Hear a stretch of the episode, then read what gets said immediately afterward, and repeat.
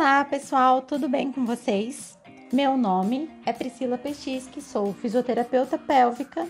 Nosso Pelvicast de hoje, nós vamos falar sobre o assoalho pélvico no Covid-19. Vamos abordar é, as considerações e as complicações que este vírus pode causar para o assoalho pélvico.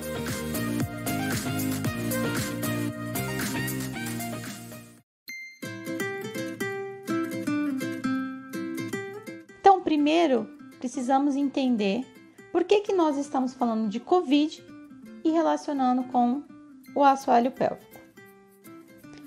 Para a gente entender essa relação, precisamos entender como que o vírus ataca e o que que ele prejudica, né? Então, o principal objetivo desse estudo é trazer como discussão é, os sobreviventes do Covid-19 e que frequentemente esses sobreviventes apresentaram deficiência no músculo respiratório, que é o diafragma, que por sua vez pode levar implicações para o assoalho pélvico. E com isso, entendemos que o vírus do COVID-19 ele tem um grande potencial de afetar todos os sistemas do nosso corpo, né, em vários graus. E aí, nesse estudo, eles fizeram né, um levantamento e houve uma abundância de informações exaltando os problemas persistentes com o sistema respiratório após a sobrevivência do COVID-19. Entendendo então como que o vírus se comporta, né? O vírus COVID-19, ele usa uma enzima. Essa enzima conversora, ela é conversora de angiotensina 2, que é, ela é acompanhada dessa sigla ACE2 como receptor da célula hospedeira. Então, o vírus ele pode impactar no sistema digestivo e na bexiga, além do sistema respiratório. E essas células receptoras, elas vivem não apenas na nasofaringe e nos pulmões, mas elas também vivem no intestino delgado, criando múltiplas implicações digestivas para os pacientes, muito depois de terem sobrevivido à infecção inicial. Então, sabendo que o diafragma ele tem é, ele sofre um impacto é, devido ao Covid, né? Sobre o como efeito colateral, porque é o principal sistema afetado com essa doença. Então, o estudo traz à tona essa relação, essa correlação das disfunções da região pélvica com o COVID. Por quê? O diafragma respiratório ele tem impacto na capacidade do assoalho pélvico de se contrair e relaxar de maneira que permite manter aí a continência, tá? Tanto a continência urinária, a continência fecal e a manutenção dos nossos órgãos pélvicos, né? Na manutenção da sustentação dos nossos órgãos pélvicos, tá? Então, a gente tem que, como profissional, pensar, né, em fazer essas relações e prever esses problemas potenciais quando compreendemos a relação entre a função pulmonar e o assoalho pélvico, né? Então, a gente sabe que a respiração ela é caracterizada pela troca de oxigênio e de dióxido de carbono entre o ar dentro dos pulmões com o sistema vascular. Sabemos que durante uma inspiração o diafragma respiratório se contrai e se achata e a parede torácica se expande, tá? E durante a expiração, a parede abdominal e o assoalho pélvico se contraem para retornar à posição de repouso. E pensando nesse, nesse mecanismo, durante a respiração, durante a inspiração, é, o diafragma desce conforme se contrai o abdômen, o transverso abdominal e o assoalho pélvico se alonga. Durante a expiração, o assoalho pélvico e o transverso abdominal se contrai, auxiliando na elevação do diafragma. Então, sabendo de, desse envolvimento, quando o vírus ataca o sistema respiratório, se subentende que esse mecanismo vai ficar comprometido. Então, esse estudo ele se baseou justamente na, nos achados clínicos, né, desses sobreviventes do, do Covid-19 e também nas evidências disponíveis atualmente é, para orientar a formação de uma hipótese clínica de tratamento, de uma hipótese clínica e de tratamento, tá? Então, eles teorizam que pode sim ser esperado com base nessas evidências que já são existentes sobre as patologias pulmonares relacionadas com o assoalho pélvico e o diafragma, tá? Então, todo o embasamento do estudo foi feito já em estudos existentes que trazem é, as disfunções respiratórias, contribuindo para um assoalho pélvico hipoativo ou um assoalho pélvico hiperativo com sintomas associados. Então, é, não é de hoje que a relação entre a respiração e o assoalho pélvico estão correlacionados, porque fisiologicamente eles precisam estar em sinergia, eles precisam estar trabalhando juntos para que aconteça um mecanismo de continência, para que diminua-se a pressão intraabdominal, tá? Porque o aumento da pressão intraabdominal desfavorece o assoalho pélvico, tá? Então vamos explicar um pouquinho mais como funciona isso. Primeiro vou, vou mostrar para vocês o que é um assoalho pélvico hipoativo. Ele é caracterizado por uma incapacidade de atender essas demandas de manutenção da continência, né, da continência urinária, da continência fecal e da incapacidade de suporte para os nossos órgãos pélvicos. Quais são os nossos órgãos pélvicos? Bexiga, útero e intestino. Esses principais, tá? Então, quando há essa incapacidade devido a esses déficits de força, déficit de resistência muscular, de coordenação e de contração no momento correto, devido aos sintomas respiratórios residuais do Covid. Quais são esses sintomas residuais do Covid, gente? Tosse e falta de ar. Né? Os principais, os sobreviventes do Covid, eles relataram que muita tosse e falta de ar. Então, é, isso pode contribuir para a hipoatividade do assoalho pélvico e causar até um novo quadro ou até mesmo um agravamento da incontinência urinária ou da incontinência fecal e até mesmo causar o prolapso de órgão pélvico, tá? Então, no estudo, eles analisaram essas populações, essas pessoas, esses sobreviventes que apresentaram esse aumento da incontinência urinária pós-Covid, tá? E também eles fizeram uma correlação em pessoas que apresentaram incidência aumentada de tosse crônica, ou seja, pessoas que já apresentavam uma uma disfunção respiratória. Então, essas pessoas que já apresentavam, elas vão apresentar uma incidência maior de incontinência urinária, uma incidência maior de incontinência fecal e uma incidência maior de prolapso de órgãos pélvicos. Por quê?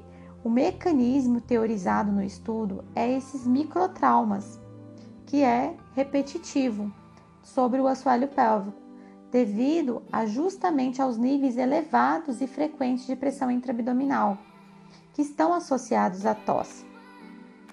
Então, podemos esperar que a tosse repetitiva associada ao COVID possa também causar a mesma disfunção. Então, vamos fazer um teste para vocês entenderem esse aumento de pressão intraabdominal.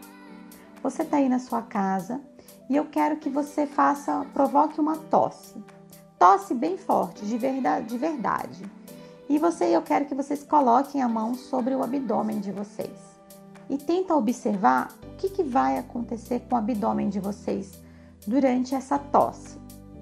Vocês vão notar que ele vai tipo empurrar a mão de vocês, né? Ele vai aumentar o tamanho, é como se dessem um soco de dentro para fora do abdômen de vocês.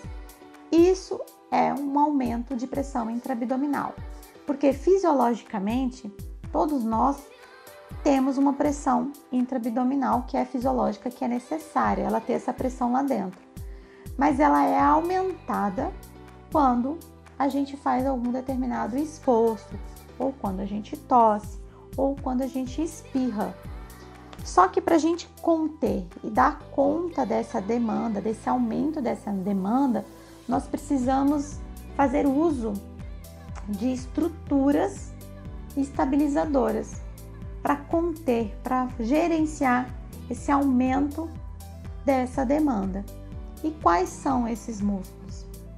Temos aí o músculo diafragmático, que é o músculo da respiração, diafragma. Temos os músculos da região do abdômen, os músculos abdominais, sendo eles o transverso do abdômen, oblíquo interno, oblíquo externo e também o reto do abdômen. Temos aí o assoalho pélvico e temos o multífidos, que fica na região posterior. Então são os músculos estabilizadores e os, temos aí esse mecanismo de respiração que precisamos ter em, trabalhando simultaneamente diafragma, músculos abdominais e assoalho pélvico, tá? Então quando existe um microtrauma repetitivo, esse aumento de pressão intraabdominal de maneira repetitiva, pode-se favorecer o aumento ou o agravamento da incontinência urinária, certo? E nós falamos sobre dois sintomas do Covid, né? A, a, a tosse e a falta de ar. Então, o que, que a falta de ar pode trazer, pode causar?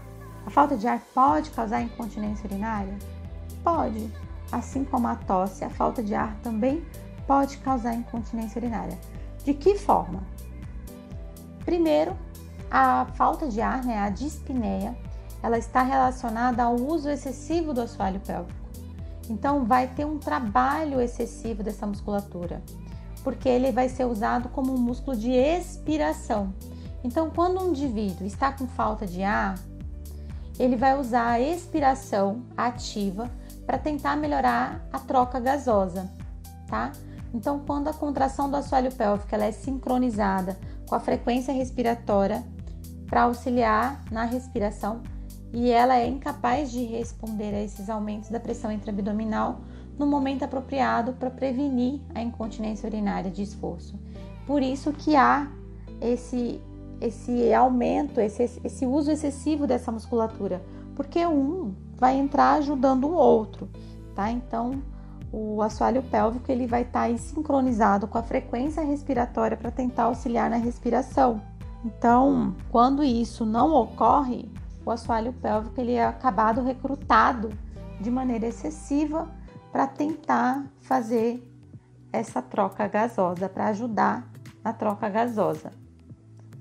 Porque vocês têm que lembrar lá daquele princípio que eu disse, né? Do mecanismo da respiração. Durante a inspiração ativa, inspiração, o diafragma desce conforme se contrai o transverso do abdômen e o assoalho pélvico se alonga. Na respiração, expiração ativa, o assoalho pélvico e o transverso do abdômen se contrai, auxiliando na elevação do diafragma. Quando ocorre essa elevação do diafragma, é que ocorre a troca gasosa. Por isso que na falta de ar, esse o músculo do, do assoalho pélvico ele é usado em excesso para tentar fazer esse, esse auxílio, né, essa ajuda. E em segundo ponto, a falta de ar e não e menos relacionada à disfunção do assoalho pélvico, mas é que ela está relacionada com o sistema nervoso autônomo, de forma semelhante à síndrome do pânico e também à ansiedade. Que essas síndromes elas estão correlacionadas com o aumento da frequência urinária. Então, a pessoa que está ali com falta de ar, ela vai gerar um, vai ter um, uma regulação do sistema autônomo, do sistema nervoso autônomo, de forma que vai aumentar essa urgência de urinar, a urgência urinária. E esse efeito pode ser multiplicado pelo esforço, né? da pessoa de deambular, gente, de caminhar, de ir ao banheiro, né? De fazer qualquer tipo de esforço, porque pacientes com dispneia aos esforços, qualquer coisa ali vai gerar essa urgência, tá?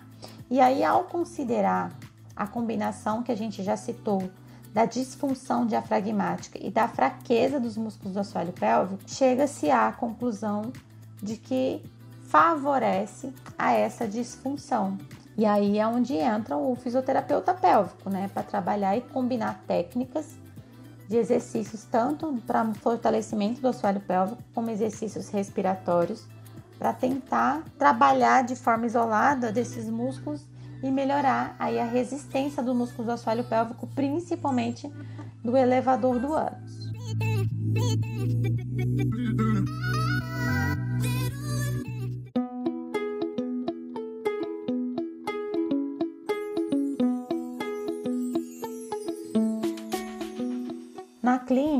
em consultório, eu tive duas pacientes pós-Covid. Uma teve um quadro mais grave, onde ela teve a função da bexiga comprometida, ou seja, ela não sentia mais o desejo miccional, então ela não conseguia esvaziar a bexiga, então ela teve uma retenção urinária, tá? Mesmo ter recebido alta, e a, a outra paciente ela já teve um quadro de incontinência urinária grave. Então ela teve é, um déficit de equilíbrio muito grande entre todo o sistema muscular dela.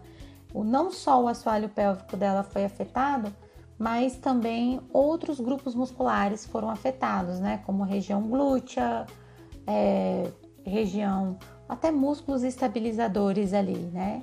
Adutor, foram comprometidos, tá?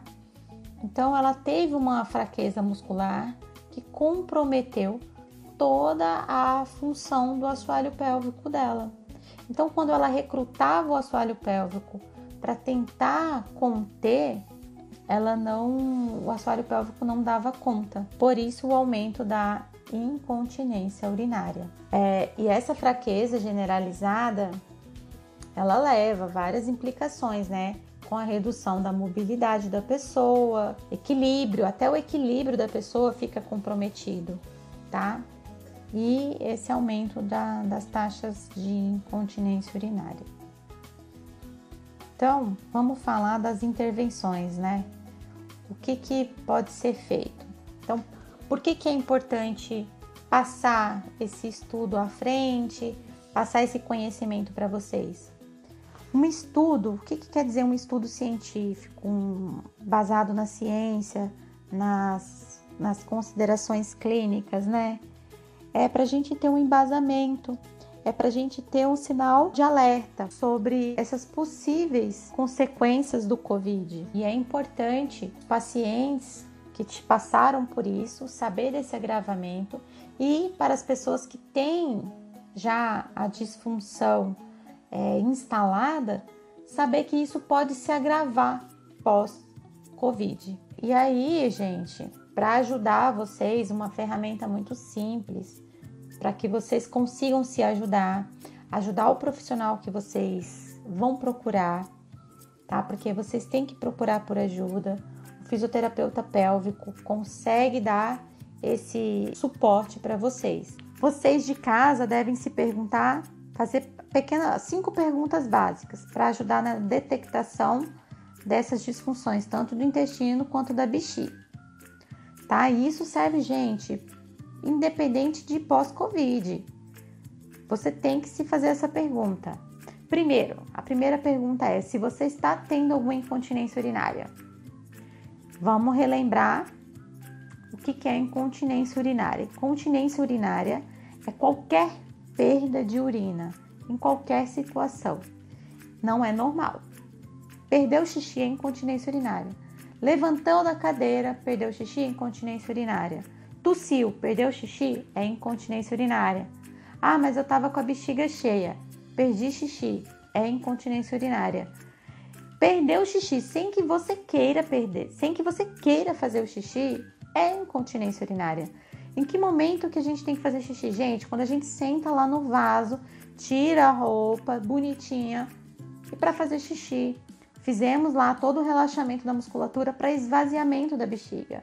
Nós fizemos um comando, demos um comando, da, né, para que aconteça a, a, esvaziamento da bexiga. Então, se isso aconteceu sem que você queira, é incontinência urinária. Segunda pergunta: você consegue adiar a micção se você tiver com vontade? Por exemplo, eu estou aqui conversando com você e me deu a vontade de fazer xixi. Mas eu falei: não, eu não quero ir fazer xixi agora porque eu estou conversando. Você consegue adiar essa micção? Se sim, se você consegue adiar, essa é a terceira pergunta. Por quanto tempo você consegue adiar essa micção? Tá? Quarta pergunta. Você está tendo alguma constipação? Quinta pergunta. Você está tendo incontinência fecal? Eu ainda até acrescentaria mais uma, tá, gente? Se você estiver tendo algum tipo de dor na região pélvica ou na região abdominal. Então, essas são perguntas que você precisa se fazer para tentar buscar ajuda. E se a sua resposta for sim para uma dessas perguntas, é interessante você procurar um profissional, um fisioterapeuta do assoalho pélvico, fazer, realizar uma avaliação, uma consulta, tá? Essas perguntas elas devem ser realizadas com você e, e pontuadas, tá? E aí o fisioterapeuta vai fazer toda a investigação clínica para determinar o que deve ser feito, para tentar montar um cronograma de exercícios que estabeleça essas disfunções. E uma vez que o teu fisioterapeuta levou em consideração as implicações do sistema respiratório, que esse principalmente que, né, pós-Covid, e levando em consideração os efeitos colaterais a longo prazo, tá? E principalmente, gente, levar em consideração se você foi um paciente hospitalizado e internado, porque isso também interfere, tá? Quanto tempo você ficou em UTI, quanto tempo você ficou hospitalizado. Então, é, tudo isso vai ser importante para que seja criado um programa de exercícios para ajudar a aliviar essas complicações, seja elas intestinais, seja elas urológica, seja ginecológica. Então, é, para que a gente tenha um ba uma base de, de, de, princípios que são baseados no, no tratamento neurológico, no tratamento neuromuscular. Então, todo o programa de, de fortalecimento vai ser feito para o assoalho pélvico e deve ser individualizado, porque cada caso é um caso, tá? E todos esses pacientes com fadiga muscular, de, com déficit de contração de assoalho pélvico, os exercícios eles vão ter que ser feitos de uma maneira muito cautelosa, porque os exercícios eles vão ter que ter uma prescrição e um intervalo de descansos mais longos entre as repetições, tá, gente? E aí é feito também um, um cronograma onde isso deve ser realizado em vários tipos de posição, tá? Posição semi-reclinada, posição inclinada, posição é, ativa, né?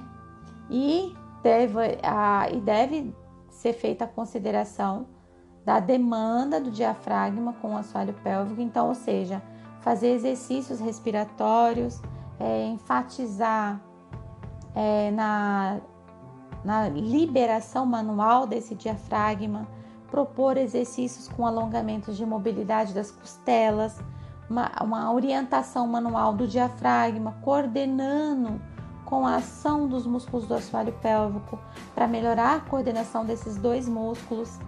Então, assim, o fisioterapeuta ele vai estar tá atento, né, para o fato que você foi um paciente que esteve em TI, que você foi um paciente que teve uma crise de ansiedade, que você foi um paciente que teve é, um pós-Covid, mas que não teve hospitalizado, mas que teve sequelas, tá, gente? Porque nem sempre a pessoa que teve Covid foi hospitalizado, foi para UTI. Às vezes não foi, mas teve aí uma. Essas pessoas que tiveram, ela teve aí um déficit na respiração, teve um déficit na atividade muscular, teve uma redução dessa atividade muscular. Tudo isso vai interferir para que aconteça a sinergia dessas musculaturas, né? Então, ao considerar a fraqueza muscular, a proposta, o programa de exercício vai ser no geral, não vai ser só específico, né? Nós vamos trabalhar com toda a região do quadril, trabalhar com a região do abdômen, porque lembra, os músculos abdominais, eles estão envolvidos no processo da respiração, então é interessante fazer o trabalho da musculatura abdominal, tá? É, e tudo isso com o objetivo de trabalhar e trazer essa melhora no funcionamento intestinal, no funcionamento da bexiga, no funcionamento desses músculos do assoalho pélvico, trazer essa pessoa, esse paciente para funcionalidade, tirar essa independência, né, gente? Trazer essa conservação. Nós, fisioterapeutas, estamos aqui para ajudar vocês.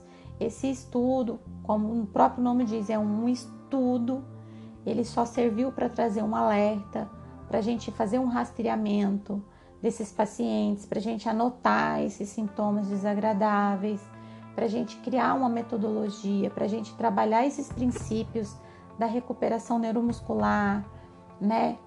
Para trabalhar esses déficits que são sofridos pelo pós-Covid.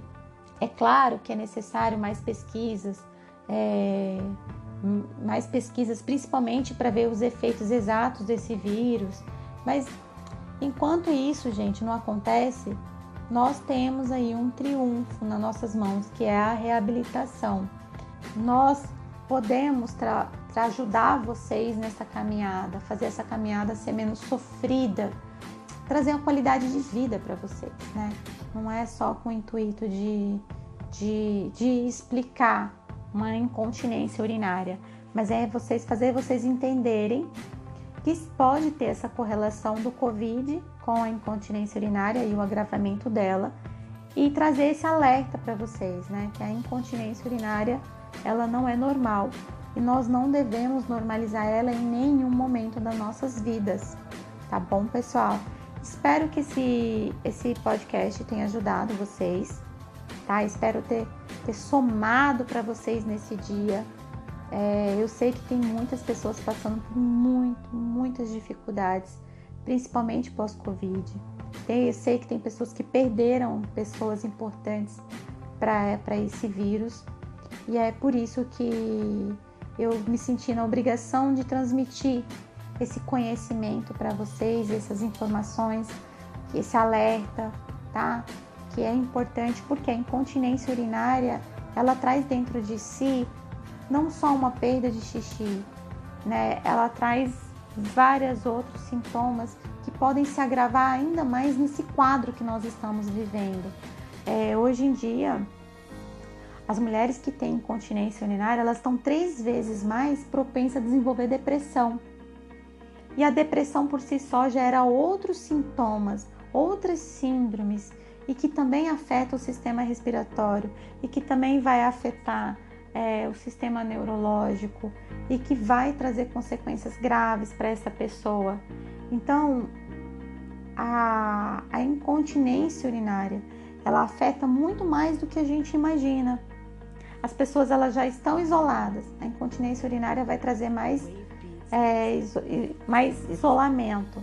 Eu tive recentemente um relato de uma paciente que foi, que, sou, que perdeu xixi no elevador, né? E ela se sentiu constrangida porque ela foi chamada a atenção de maneira muito agressiva, porque as pessoas não entenderam aquilo que aconteceu. E ela se sentiu muito mal, ela se sentiu a pior pessoa do mundo. E quando você ouve a pessoa relatar isso, você se sente, eu me sinto às vezes impotente porque eu sei dessa situação e eu, como profissional, não consigo trazer essa informação para todas as pessoas, né?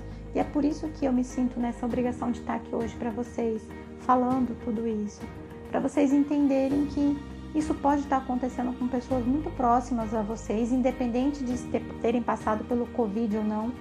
mas que a gente deve olhar com, com carinho para essas pessoas e oferecer ajuda e mostrar para essas pessoas que tem como resolver, tem tratamento, nem que ela procure o urologista primeiro, não tem problema. O urologista vai direcionar essa paciente para um tratamento adequado. Ginecologistas também.